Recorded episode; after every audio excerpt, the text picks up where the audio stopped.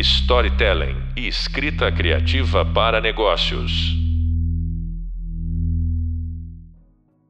Bem-vindas, bem-vindos ao podcast da disciplina Comunicação Organizacional, Narrativas Empáticas Dialógicas. Como você sabe, eu sou o professor Marco Baron e no episódio do podcast de hoje a gente vai falar sobre narrativas sobre produto. Para falar desse assunto, mais do que quente, eu trouxe aqui o Guilherme Seabra, também conhecido como Gui Seabra, mas só para os íntimos. Gui, meu caro, é um prazer te receber aqui, mas eu queria que antes você começasse se apresentando aí. Fala pra turma, quem é você? Fala, Baron. Prazerzaço, cara, falar com você como sempre. Bom, eu sou Guilherme Seabra, sou sociólogo, apesar de não fazer tanto sentido aparentemente. É, trabalhei um tempão no Itaú, é, foram 13 anos, é, a maior parte do tempo desenvolvendo os aplicativos que a gente usa hoje em dia, então se quiserem xingar, não me xinguem, porque já tem outras pessoas olhando para o aplicativo do Itaú. Uh, passei um tempo, inclusive, no Itaú América Latina, para olhar para a estratégia de produto digital da, do Itaú Argentina, Colômbia, Chile, Paraguai Uruguai. E depois eu fui para a Invest, que foi uma corretora uh, que foi comprada pelo Nubank, para conduzir ali, o, liderar os times de produto e de design. Tenho dois filhos, Luke e Dani e moro aqui em São Paulo. Ah, tô viciado em paddle. Se eu fosse fazer um resumo assim de mim, é, esse sou eu. Muito bom. Eu esqueci que a gente tinha estudado junto, Gui. Caramba, a gente fez escola de sociologia e política. Eu tinha esquecido é, disso, cara. Só os malucos se encontrando por aí. Ah, eu tinha esquecido, é verdade. Mas olha só, pessoal. Na nossa videoaula sobre conflito como energia criativa, falamos sobre tensões estruturais ou criativas, né, como o gap entre uma realidade percebida e uma realidade desejada. A gente falou também sobre como é que isso é o combustível das narrativas das pessoas e das organizações. Falamos sobre as disfunções que podem surgir quando a gente ignora as tensões.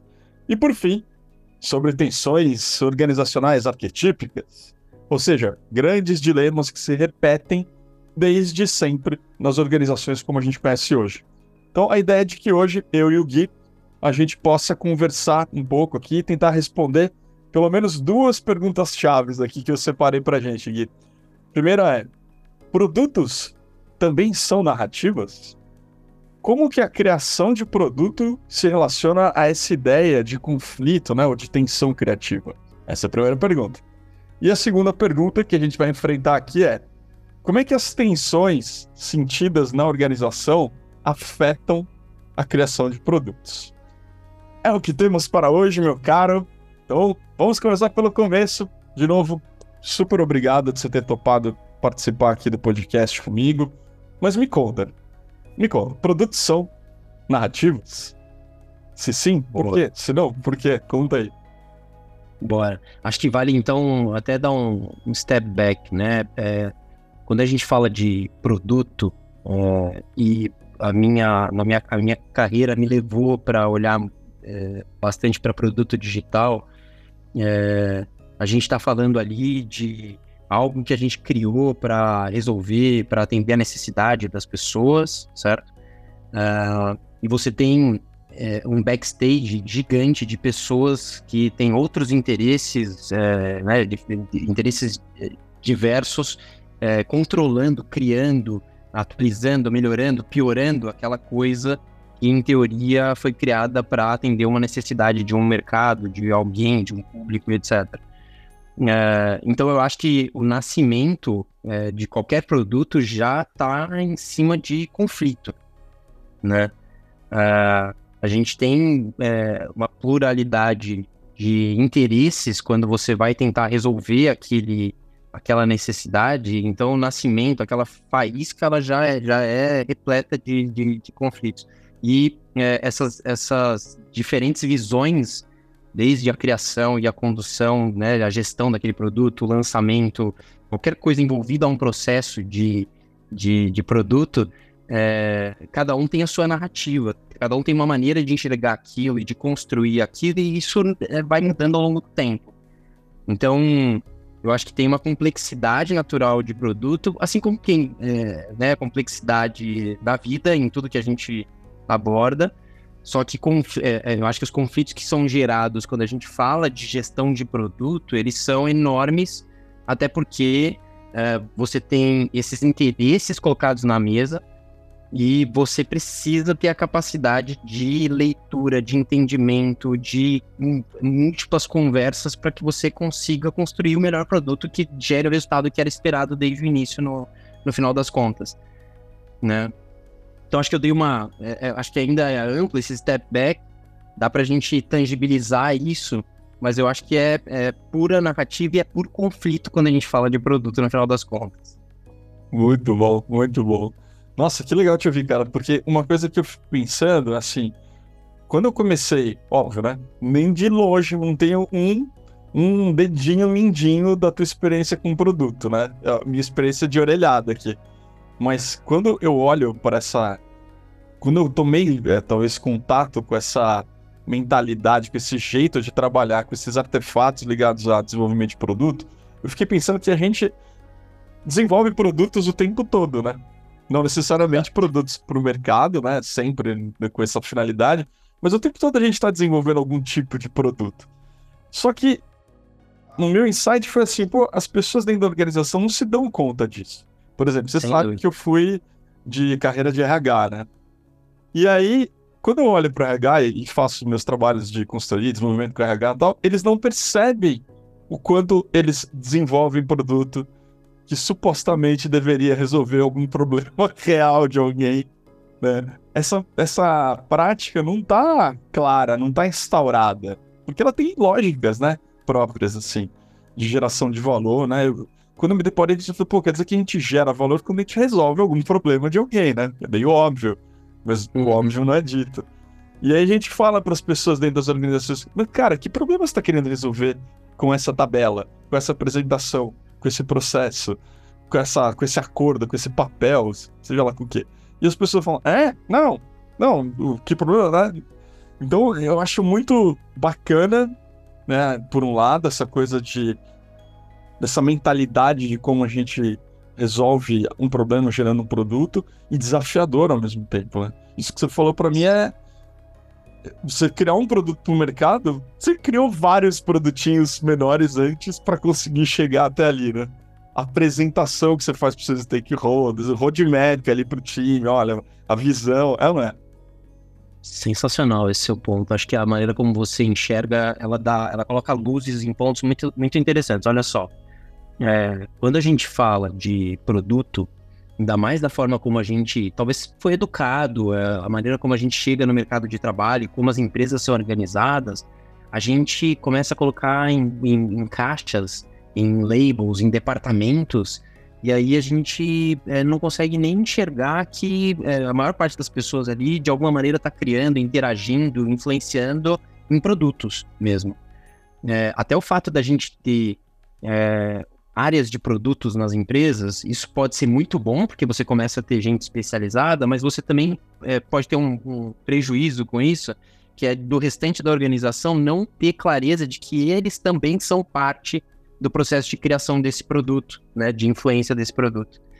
É, e aí, acho que vem até o ponto aqui do, do, do departamento de, da área de produto, né, que também tem um papel de conflito e de construção de narrativa porque é um papel que, se a gente vai é, for ver, é, entrou muito forte no, no, nos Estados Unidos da Europa já tem algumas décadas.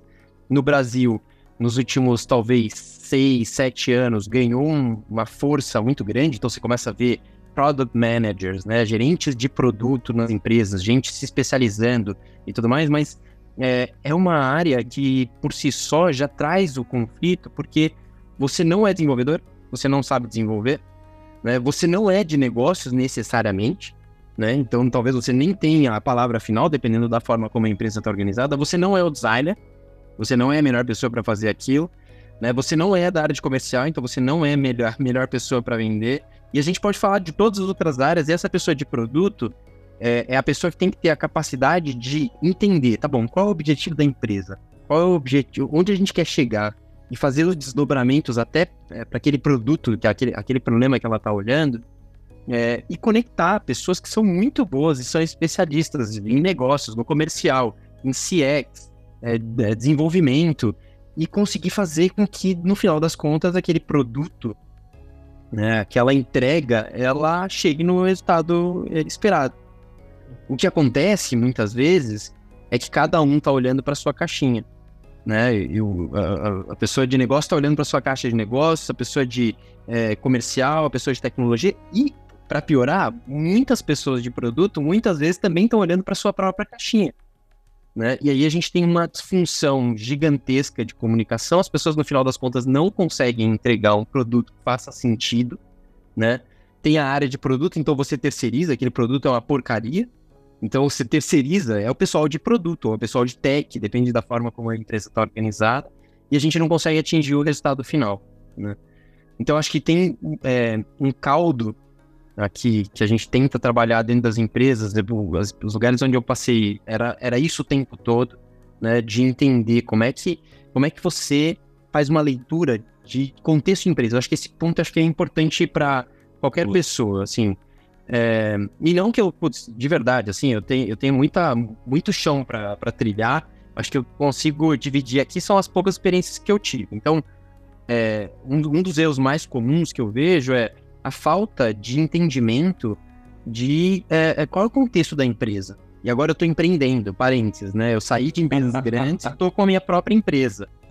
É, tá bom, qual que é o objetivo principal agora? É a gente fazer venda né? Aumentar a quantidade de clientes, fazer aquisição, ou a gente está numa etapa de engajamento. A empresa, ela é o que? É early stage, ela acabou de nascer, né? É, tem investidores por trás, quais são as expectativas desses investidores? Então, acho que antes de entrar numa empresa, ou para quem já está numa empresa, precisa, na minha opinião, saber do contexto daquele lugar. Né? O que que, o que, que essas pessoas estão buscando? Você está em cima de um trem, esse trem está indo para onde?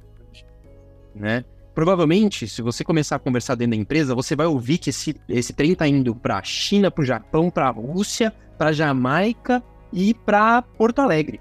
Né? Uhum. Porque é, é, a disfunção que a gente tem é, de comunicação. E as pessoas que estão ali, não só de produto, e aí acho que é legal tirar a área de produto aqui desse papel. Pessoas que estão olhando e, e têm um entendimento de que estão, de alguma maneira, interferindo na construção ou na gestão de um produto, elas precisam ter essa clareza. A empresa está focada em quê?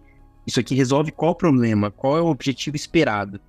E aqui vem uma cisão do pensamento que é uh, pensar em feature, pensar em funcionalidade versus pensar em entrega de valor. Né? Eu sempre dou um exemplo é, que foi real, é, mas que eu dou uma só uma exageradinha para ficar mais, mais evidente, né? Para ficar mais caricato. Mas que é, é, o, diretor, o famoso diretor que chega e fala que é um chatbot dentro da, da, da empresa. E aí o time, é, que tem gente de tudo que é área, chega e fala: vamos fazer um puta chatbot. Vambora.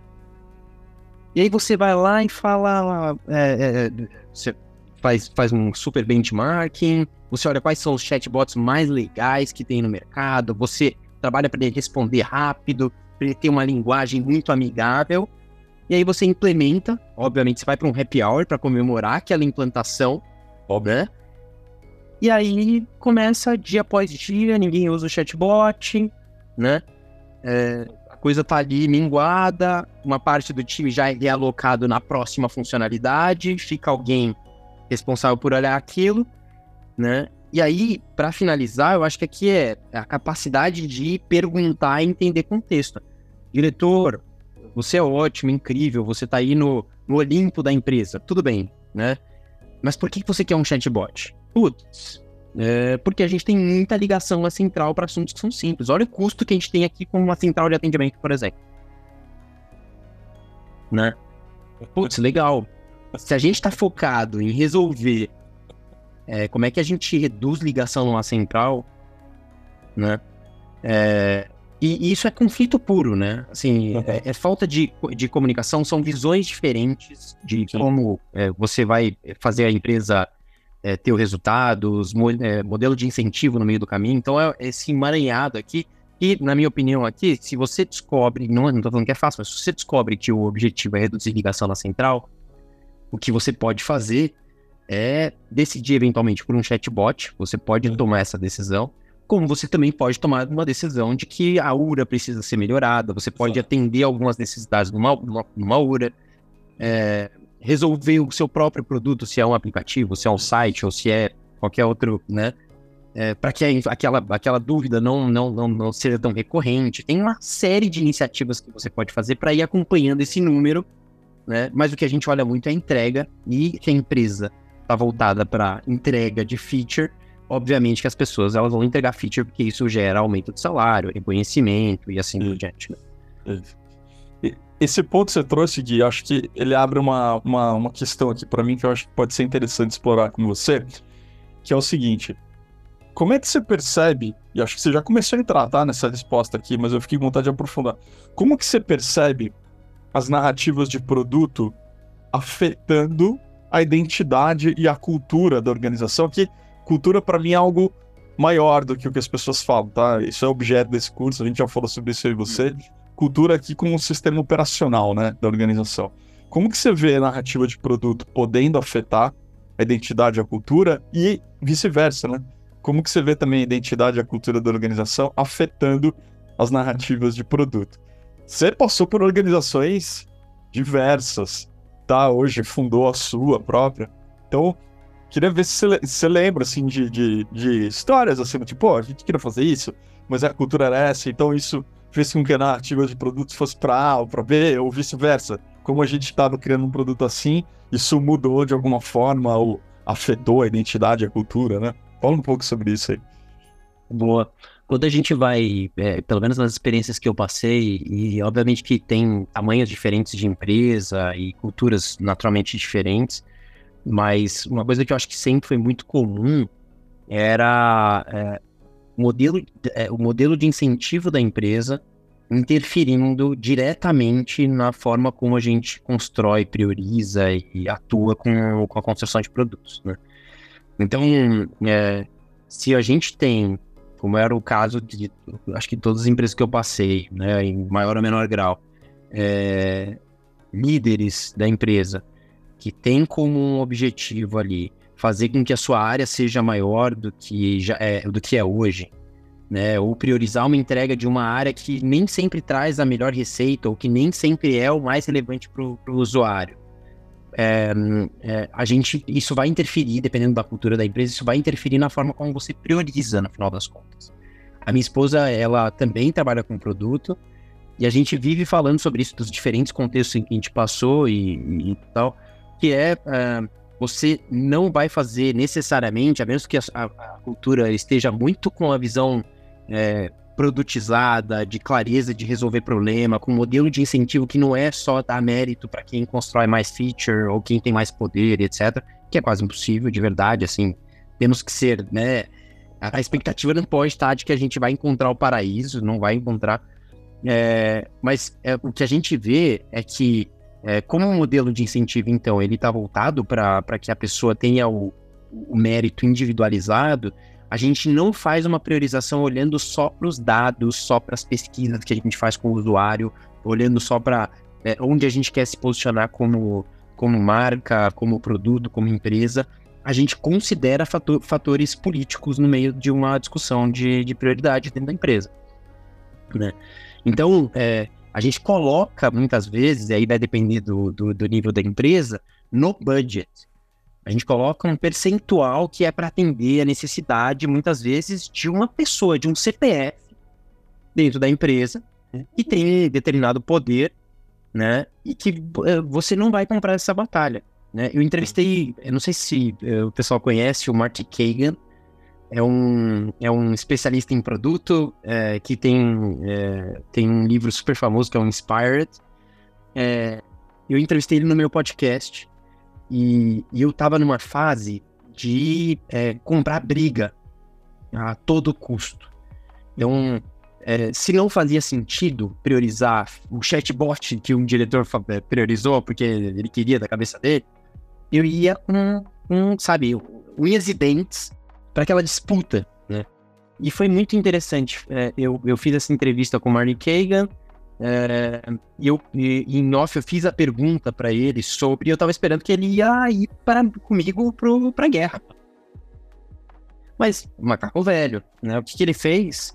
Ele falou de, de escolher comprar as, as batalhas, de né, quais batalhas você quer vencer, você ceder para vencer outros lugares. Óbvio que no livro, né, na teoria, nas palestras, ele vai ficar focando ali no não, você tem que saber priorizar, você tem que evitar desperdício, tem que sair dessa visão de feature.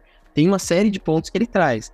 Ali na vida real, conversando ali, saindo do, do podcast, meu, é, é, é o que a gente já sabe. É você conseguir separar uma gordura que vai queimar de fato com pessoas dentro da empresa que estão dispostas ali a crescer ou a ter um, um nível de reconhecimento. E que se você não for, você coloca todo o restante que você acredita e que você, seu time estudou para isso é, é, a prova. Você pode perder todo o restante. Isso, para mim, é, é, interfere diretamente a, a maneira como você, no final das contas, vai priorizar. E a quantidade de gente que não se adapta é enorme. Tem gente que não consegue. Eu, eu, eu tardiamente me adaptei. Né? Porque eu ia pra guerra a todo custo. Né? Mas é engraçado você falou, cara, que sabe uma coisa que me ocorreu te ouvindo essa, essa última fala tua?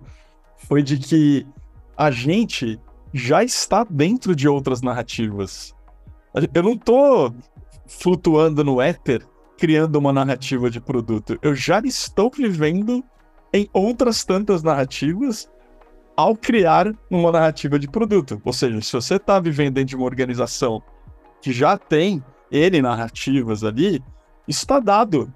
Né? Você não vai estar tá descolado disso para criar seu produto, para criar sua narrativa.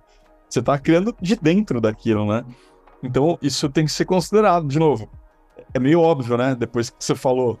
Mas até você falar, não é óbvio. a gente é cheio de coisas assim, nossa, realmente é óbvio isso. Depois que alguém fala, fica óbvio. Né? Agora, isso também que você falou me leva aqui para nossa segunda pergunta, assim, né? Um pouco. Que você está trazendo bastante isso, assim, por exemplo, se tem alguém lá que tem uma questão política, né?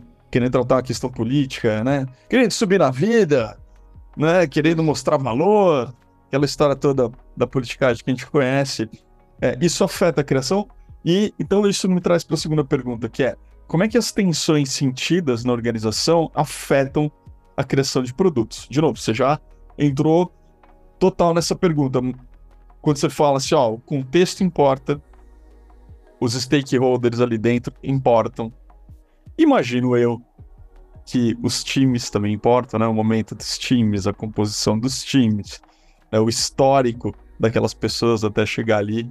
Mas eu queria explorar um pouco mais isso com você, né? Porque uma coisa é a tensão ou o problema, né? Podemos, de repente, pegar emprestado aqui a palavra de problema.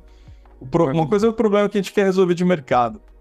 Outra coisa são os problemas que a gente tem internamente querendo resolver, querendo endereçar nessas né, tensões. Só que, apesar de serem coisas diferentes, elas não estão separadas, né? Essas duas coisas. É Sem dúvida. Total.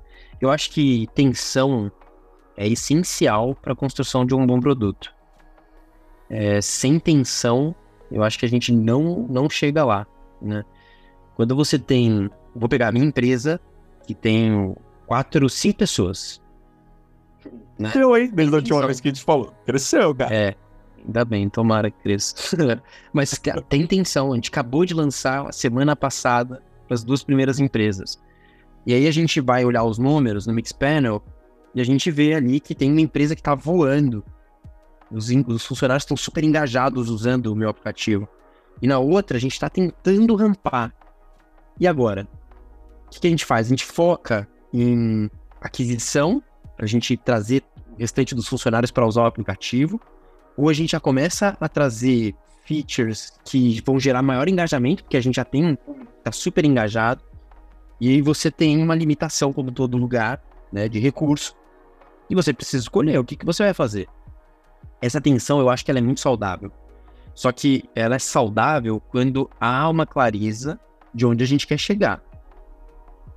É, a gente sabe onde a gente quer chegar na minha empresa, porque é uma empresa pequena, né? É, é, a comunicação ainda não está num, um nível né, de complexidade alta, é, mas os caminhos, eles são, né, não são infinitos, mas eles são, é, são a gente tem muito caminho para seguir. É, é. E essa tensão é positiva, porque meu sócio, ele é tech, passou por, sei lá, dezenas de empresas, uma visão super técnica, conhecimento profundo para resolver qualquer coisa. Tem uma pessoa de marketing, tem um outro desenvolvedor que é, anda super bem, a gente tem um advisor que está na Alemanha. Cada um tem uma vivência diferente e essa discussão ela é muito boa. Né? É óbvio que a gente não pode ficar derrapando e não conseguir sair do lugar. Então é um nível de tensão equilibrado que você discute, ó, mas lembra que o nosso objetivo é esse. E aí cada um dá a sua visão, a gente vai é, chegando a uma conclusão, vamos embora, vamos para o próximo passo.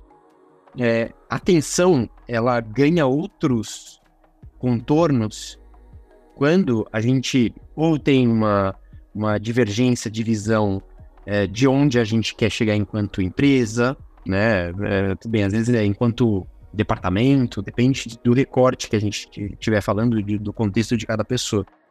É, e do quanto que os modelos de incentivo não estão alinhados. Né? É, não tem ninguém na minha empresa, de novo, uma empresa de cinco pessoas, é fácil. Aqui, ó, falar de uma empresa de cinco pessoas é babinha. É, não tem ninguém que está querendo ser promovido. Promovido a quê? Agora você pega um contexto de uma empresa que tem 300, é, 5 mil, 35 mil, Itaú, 90 mil pessoas. Uhum. E que aí você começa, cada um olha uma partezinha pequena, uhum. né?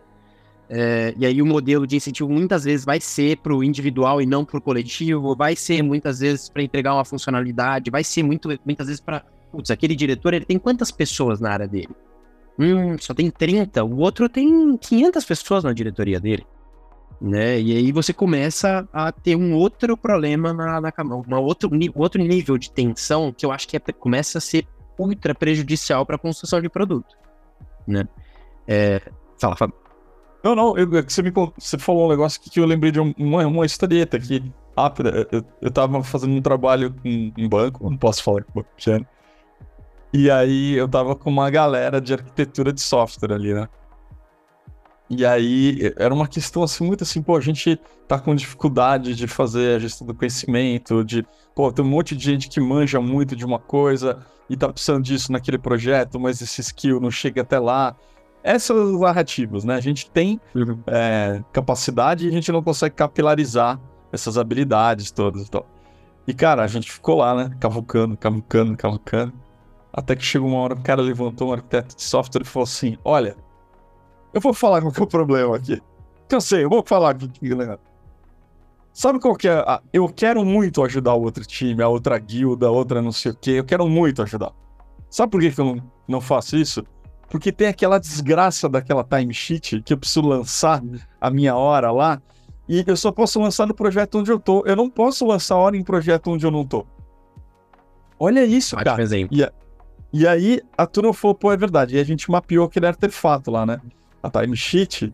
Então, o que, que adianta ficar sustentando uma narrativa interna de inovação, de orientação ao produto, orientação à, à geração de valor, não sei o quê, e você mantém artefatos, como você está falando, né, que incentivam outra coisa. Então, o incentivo era a individualização, não era a coletivização do conhecimento, etc. Você deve ter vivido coisas assim, né? Muito legal. Eu passei por algo muito parecido. É, também não vou falar o nome da empresa, mas era uma situação em que a gente estava tentando construir uma visão de produto, ou seja, a gente estava tentando ali fazer com que os times olhassem o resultado e saíssem daquela cabeça de entregar funcionalidade uma atrás da outra. E se às vezes o time estivesse só olhando o funil e fazendo incremento no funil, melhor, melhor o texto de um botão e vendo o funil é, é mais relevante se gerasse resultado do que se entregasse mais uma feature mais uma funcionalidade enorme que levasse X tempo. Né? Só que tinha um time, ao mesmo tempo, que era é, obrigado a reportar para a liderança da empresa é, a quantidade de entregas. Tinha ali uma, uma, contagem de entregas por time, e aí você ranqueava a quantidade de entregas por time. Isso entrava em conflito direto com é, o que a gente estava defendendo O time não tem que se preocupar com quantidade de entrega, ele tem que se preocupar Claro. com o resultado. Mas isso é uma tensão porque você tem, de novo, pluralidade de pensamentos, de background, as pessoas que estão ali sentadas para definir é, né, como é que vai ser a água, né, quais são os artefatos que a gente vai usar, como é que a coisa vai acontecer, o que, que a gente vai acompanhar, quais são os indicadores relevantes para o time da, da liderança acompanhar. Se tem alguém que acredita que entrega de funcionalidade, quantidade de linha de código, quase isso, é. né, é importante, a gente tem um, um- nível de tensão que se você não resolve aí, todo o restante é enxugar gelo. Porque está sendo reportado que aquele time, ele fez uma entrega, né, de funcionalidade, eh, sendo que o outro fez 10, eh, só que a gente não está olhando o resultado. Então, é, obviamente, tem uma preocupação eh, da liderança, que eu acho que também é cultural, eh, de entrega. Acho que a gente olha isso para as empresas que estão olhando para home office, vamos voltar para. vai ser presencial, vai ser híbrido. é, eu quero produtividade, eu quero acompanhar as pessoas, né? Sai um monte de matéria de empresas americanas seguindo ali os passos e, e- e monitorando os seus funcionários. Então, existe uma desconfiança natural, que aí também é, é cultural. É, mas, para além disso, existe, existe uma forma de pensar que eu acho que é muito diferente, e ali era conflito puro, porque cara, você não consegue entregar valor se você tiver um, esse, esse desfio aqui no meio do caminho. Claro. Cara, mas isso é, é uma situação. Eu, eu não, eu, eu não vou usar uma expressão que eu criei agora aqui, mas isso é um caso de entropia narrativa, não é? Porque você tem entropias, ali, uma, narrativas que estão no estado de entropia, assim, se, se comendo ali, né? Se, se desfazendo ali uma com a outra. E isso. Queria te fazer então uma última pergunta aqui, dado o nosso tempo aqui, Gui, sobre isso, sobre esse ponto, cara. Como que, como que a gente pode lidar? Não que eu espero que você tenha a resposta salvadora para isso, que eu também não acredito nesse caminho, né, das balas de prata aí. Mas como que você acha que são caminhos possíveis para a gente lidar com essa situação onde eu tenho narrativas organizacionais que são entrópicas às narrativas de produto, né? Seja porque as narrativas de produto estão, porra, enviesadas para um lugar onde não deveriam, ou porque as narrativas organizacionais não suportam aquela narrativa de produto nas quais elas acreditam. Como que a gente lida com isso? Ideias? Eu acho que é, não é bala de prata, mas é um papel quando você pega lideranças, gerentes de produto, líderes de produto, eles têm essa missão. Aí eu tô falando da pessoa que tem é, esse papel de ser um gestor de produto. A gente tem uma disciplina de product management que serve para colar, colocar esparadrapo e conectar essas coisas todas. Né? Eu falei, essa pessoa não sabe desenvolver, não sabe fazer layout, não sabe vender, não sabe. O papel dela é esse. O papel dessa pessoa é conseguir é, olhar, é, conversar com uma pessoa de CX que tá ali na ponta, que tá pegando as dores do dia a dia, o usuário se ferrando com aquele produto, porcaria que tá ali legado de não sei quanto tempo dentro da empresa, né? E conversar com os desenvolvedores, entender também que tem uma, sabe, um buraco ali do, de como foi construído aquilo e que é, é, ultrapassado e que não é só ser, não é tão simples quanto um if colocar ali, não, mas é só, é só você mudar, não tem como, é só, é tão simples, né? É, e o time de vendas que está prometendo milhares de coisas. A pessoa de produto, ela precisa ter uma capacidade de conexão, entendimento, leitura e é, conversar para que essas, essas coisas não sejam vistas mais é, com essa disparidade. Então, é, eu acho que é muito menos a pessoa de, ser, de produto ser eu sou o dono disso, eu sou o responsável por isso isoladamente, e mais se colocar como uma pessoa que tem a missão, o papel né, o conhecimento para conectar pessoas, para pegar e entender que se o objetivo da empresa é ser vendido daqui a dois anos, né? É, e que às vezes isso nem vai estar explícito, ninguém talvez nem vai falar, porque às vezes um exit, né, um, um M&A, às vezes você tem que entender quem estava investindo por trás, qual é a estratégia de quem investe né, na, na, nessa empresa e tudo mais. Às vezes é, é vender empresa, às vezes é aumentar a quantidade de, de de usuários, às vezes é aumentar a receita, é entender isso e ir conectando com os times. Só que o problema é que tem que ter muito estômago. O burnout ele come solto. Porque você, é, é, quando você tenta resolver um problema dessa natureza, é, você precisa entender que não é pessoal. Que quando, sei lá, um CTO, ele só quer saber de feature e entrega de, de linha de código, ele não tá nem aí pro resultado. Você precisa tentar trazer essa pessoa pro jogo, né? É, e, e, conversar com essa pessoa e tentar é, né, outros caminhos que não vai ser só o te martelar de que é, esse é o certo e você tá errado. Então, não é bala de prata, não acredito que é só isso. Acho que as, as pessoas que estão nas outras áreas, quando elas passam a ter uma visão é, de objetivo, onde a gente quer chegar, tudo isso facilita a vida. Mas eu acho que já existe uma função que tem como, como missão justamente colocar e criar as pontes e fazer com que a coisa seja menos dolorosa, entendeu? No final das contas. Não dá para você é, sair é, é, é, priorizando alguma coisa e a coisa daqui a pouco já para e o time volta para trás, tá insatisfeito. Uhum. E aí o CEO, numa reunião, fala que não era aquilo. E aí o outro diretor fala: esquece o que o CEO falou, é isso mesmo. Caos que parece, parece uma, é, uma caricatura, mas é dia a dia. Real. Né? É real. É vida real a, a dissonância que tem ali. A gente pegava muitas vezes umas pessoas saindo de reuniões de alinhamento, em que a gente vai para cá, pessoa concordando, sai de lá e fala, esquece tudo isso. Porque muitas vezes quem tá na liderança sequer tem clareza de que aquilo é super complexo fazer, não sabe nem como é que é o código, mas tá ali ditando, não, nós vamos por aqui. E aí a empresa fica nessa entropia maluca, né, cara? Muito bom, muito bom, cara. Tipo Torre de Babel, né? O negócio é. Parece uma caricatura, mas não é. Parece um pesadelo, mas não é, meus amigos. É só a vida real. É só a vida real, numa crônica do, do, David Lynch.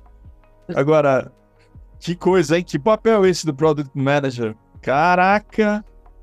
Tem que ser o salvador da pátria nesse contexto, hein? Fica. Se tem algum Product Manager nos ouvindo, Guilherme Seabra, essa pessoa agora, ou ela se sentiu jubilada, ou ela vai perder o sono. é, me, me manda mensagem, a gente, a gente toma um café é, é, tem que cuidar da saúde mental, né? Não só o Product Manager, acho que fica todo mundo nesse esse furacão, mas acho que, obviamente, o Product Manager, ele merece um abraço de vez em quando. Merece. Vem, avisa a gente que a gente abraça, não tem problema. Boa. Guilherme Seabra, muito obrigado, meu caro. Muito, muito boa se bater esses papos contigo. Obrigado de novo pelo, por ter aceitado, né? É, esse bate-papo aqui. Queria conversar mais um tempo com você, mas nosso tempo não nos permite. Queria dizer para você que nos ouve que você então acabou de ouvir o episódio do podcast de hoje, que é narrativa sobre produto, com o meu convidado Guilherme Seabra e comigo, o professor Marco Baron. Hoje a gente falou de um monte de coisa em Gui. Falamos sobre entropia narrativa, falamos sobre product manager, contamos causos. O que mais que a gente falou hoje? Fala aí, o que, que a gente falou mais? Me lembra aqui. Acho que a gente estremeceu a coisa toda, cara. É... Eu acho que a gente falou um pouquinho de vida real, sem, sem romantizar o que é fazer gestão de produto. Acho que tem muita coisa romântica por aí. Acho que a vida real, acho que ela é, é mais legal de falar, porque é o que as pessoas vão enfrentar no dia a dia. Já enfrentam, né? Imagino quem esteja ouvindo já enfrenta de alguma maneira. Não que não have uns É, bom, Fazer um lembrete então para a turma. É, no capítulo 2 do nosso hub de leitura, você encontra mais conceitos e referências sobre esses temas que eu e o Gui falamos aqui hoje. Então entra lá e aproveita e não perca o nosso próximo episódio. Narrativas sobre mudança organizacional. Até lá. Gui, valeu, meu velho. Um abraço pra você. Obrigado. Um abração. Storytelling e escrita criativa para negócios.